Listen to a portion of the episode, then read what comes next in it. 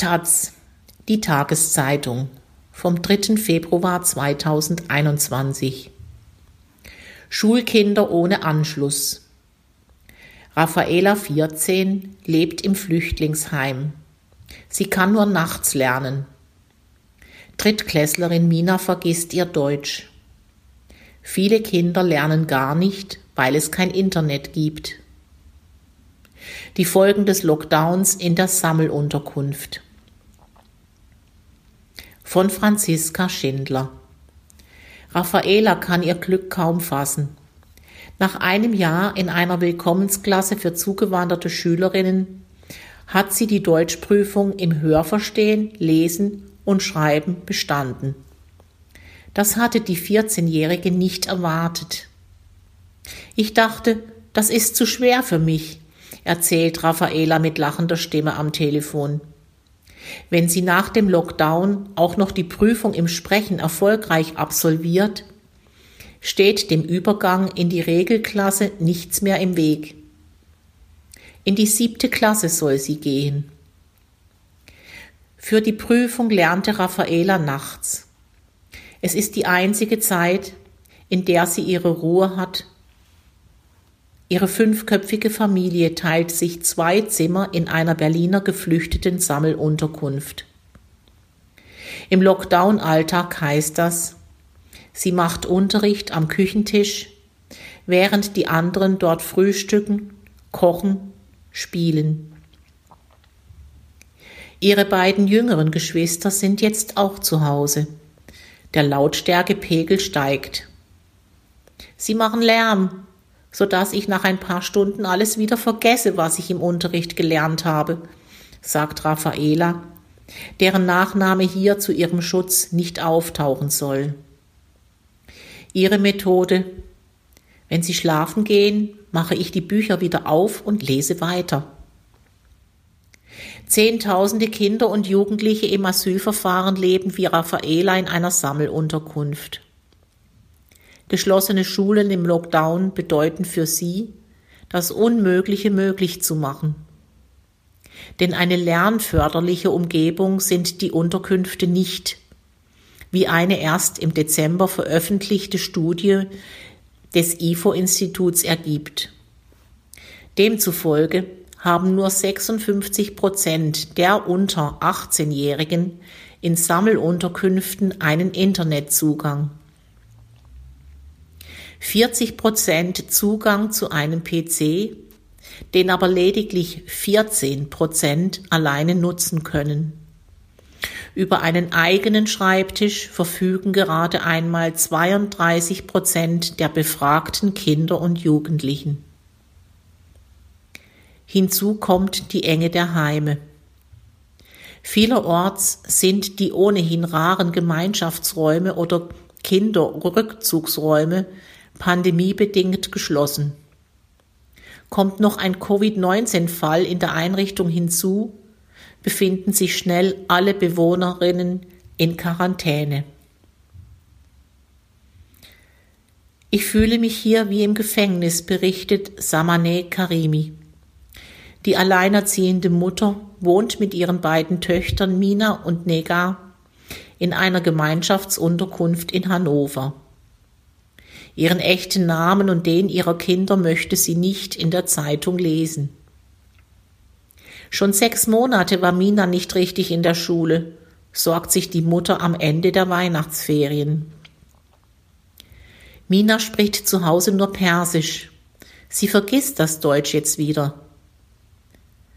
Zu Hause ist es langweilig und ich fühle mich nicht so gut. In der Schule macht es mehr Spaß. Das findet auch Mina. Der Matheunterricht gefällt ihr am besten. Und sie liest gerne. Ihr Lieblingsbuch Anna wünscht sich einen Hund. Jeden Montag bekommt die Drittklässlerin einen Wochenplan. Manche Aufgaben kann ich nicht lösen, erzählt Mina. Vielleicht weiß meine Mutter es auch nicht.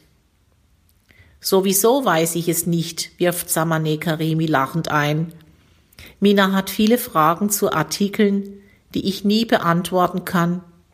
Jedes Mal rufe ich jemanden an, oder gehe zu den Securities. Beim Wachpersonal arbeitet eine Frau, die immer sehr nett ist, berichtet Karimi.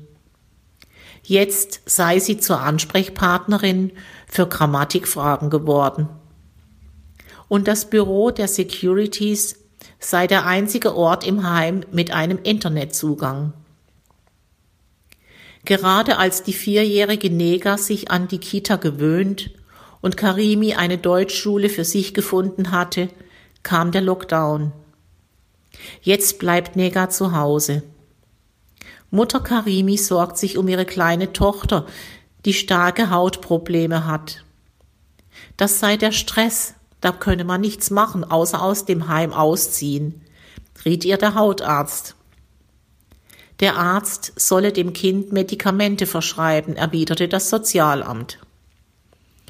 Wie weitreichend die Konsequenzen der Pandemie für die Gesundheit der Kinder in Sammelunterkünften sind, davon erzählt auch Psychotherapeutin Janina Meiring. Sie beobachtet, dass depressive Symptome zunehmen und Traumata wieder aufbrechen. Gerade in der Therapie schwerst traumatisierter Kinder arbeiten wir viel damit, Strukturen zu finden. Wie kann ich damit umgehen, wenn Gedanken hochkommen? Das funktioniert ganz viel über Ablenkung, erklärt sie. Wenn mit den Schulschließungen die Tagesstruktur wegbreche und plötzlich ganz viel Zeit übrig sei, falle diese Möglichkeit weg. Schon in normalen Ferien brechen viele Kinder zusammen. Auch zeigt sich während der Pandemie, wie sehr das Schulsystem auf Lehrkräfte, Ehrenamtliche und engagierte Geflüchtete setzt, um Bildungsungerechtigkeit zu mindern. Zum Beispiel auf Menschen wie die 20-jährige Alia Mama. Sie ist mit ihrer Familie aus Syrien geflohen. Seit drei Jahren lebt sie in Deutschland. Die Asylanträge der Familie wurden positiv entschieden, doch die Wohnungssuche war bislang erfolglos. So leben sie weiterhin im Heim in Berlin, zu acht in zwei Zimmern. Alia Mama möchte ihr Abitur nachholen und später Medizintechnik studieren. Unterstützt wird sie darin vom Beratungs- und Betreuungszentrum für junge Geflüchtete und Migrantinnen in Berlin.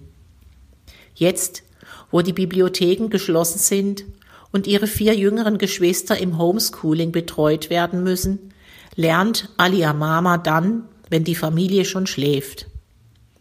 Tagsüber begleitet sie Angehörige zum Arzt, hilft bei Matheübungen und kompliziert formulierten Arbeitsblättern.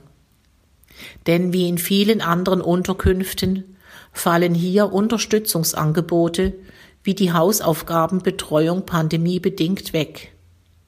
Entweder weil die häufig ehrenamtlichen Rentnerinnen selbst zur Risikogruppe gehören oder sie die Unterkünfte nicht mehr betreten dürfen. Das einzige iPad der Familie wird gerecht aufgeteilt. Jedes Kind darf eine Stunde damit lernen, dann ist der nächste dran. Wenn einer von uns Online-Unterricht hat, sind alle anderen ganz still, so einfach, erklärt Alia Mama. Aber auch, es ist sehr schwer, ich bin sehr müde. Nicht jedes Kind kann auf Hilfe aus der Familie setzen. Ohnehin benachteiligte Schülerinnen werden einfach abgehängt, konstatiert Laura Müller vom Flüchtlingsrat Niedersachsen. Eine Umfrage unter Berliner Lehrerinnen von Willkommensklassen nach dem ersten Lockdown ergab, dass sie die Kinder zwar erreichten, Unterricht aber nicht möglich war. Maximal konnten Arbeitsblätter ausgegeben oder zu den Unterkünften gebracht werden. Schon im Juli forderten die Lobbyverbände die Landesregierungen dazu auf, die digitale Infrastruktur in den Unterkünften auszubauen sowie geeignete Lehrräume und Unterstützungsangebote zu schaffen. Einige Länder, darunter Berlin, Nordrhein-Westfalen, Rheinland-Pfalz, Baden-Württemberg und Hessen, erklärten in einer Taz-Umfrage, dass sie das WLAN-Netz in den von ihnen betriebenen Unterkünften seit Pandemiebeginn ausbauen und dessen Ausbau anstreben. Nach Angaben mehrerer Bundesländer, wie etwa Thüringen, Schleswig-Holstein oder Mecklenburg-Vorpommern, besteht in ihren Unterkünften bereits eine WLAN-Anbindung. Für die Unterbringung von Familien mit minderjährigen Kindern sind in den Flächenländern allerdings nach spätestens sechs Monaten die Kommunen zuständig. Wie es in deren Sammelunterkünften mit der WLAN-Versorgung aussieht, konnten die meisten Flächenländer auf Taz-Anfrage nicht beantworten. Lediglich in Sachsen-Anhalt weiß man, dass ganze fünf der 30 Sammelunterkünfte über WLAN verfügen. Von einer flächendeckenden WLAN-Versorgung sind die deutschen Sammelunterkünfte in jedem Fall weit entfernt. Laut Informationen der Flüchtlingsräte existiert WLAN in vielen Heimen, wenn, dann nur in Gemeinschaftsräumen oder an einigen Hotspots. So etwa in Baden-Württemberg. Allerdings nur, weil Ehrenamtliche mobile Freifunkrouter installiert hätten. Auch in Hessen und Niedersachsen komme in den bekannten Unterkünften bisher nichts von etwaigen Ausbauplänen an. In Mecklenburg-Vorpommern gebe es zwar in allen Unterkünften vom Bundesland finanziertes WLAN, in einigen jedoch nur in Gemeinschaftsräumen, was wiederum für Homeschooling im Lockdown nur bedingt hilft. Dass Menschen in Gemeinschaftsunterkünften auch 2021 noch keinen Zugang zu stabilen Internetverbindungen haben, ist ein genauso unhaltbarer Zustand wie die Ausstattung in vielen Schulen selbst, konstatiert Phyllis Polat, Sprecherin für Migrations- und Integrationspolitik der Grünen im Bundestag. Wer keinen Zugang zu funktionsfähigen PC oder Tablets hat, sollte entsprechende Leihgeräte zur Verfügung gestellt bekommen, fordert Polat. Der Bund müsse Länder und Kommunen adäquat unterstützen. Es sei ein Unding, dass Probleme wie fehlender Zugang zu WLAN noch immer bestünden, kritisiert auch Ulla Jelpke, innenpolitische Sprecherin der Linken.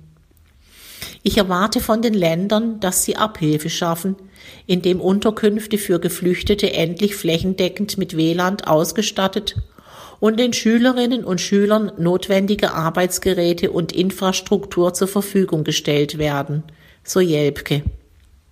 Solange es kein WLAN gäbe, müssten die betroffenen Kinder SIM-Karten mit ausreichendem Guthaben erhalten.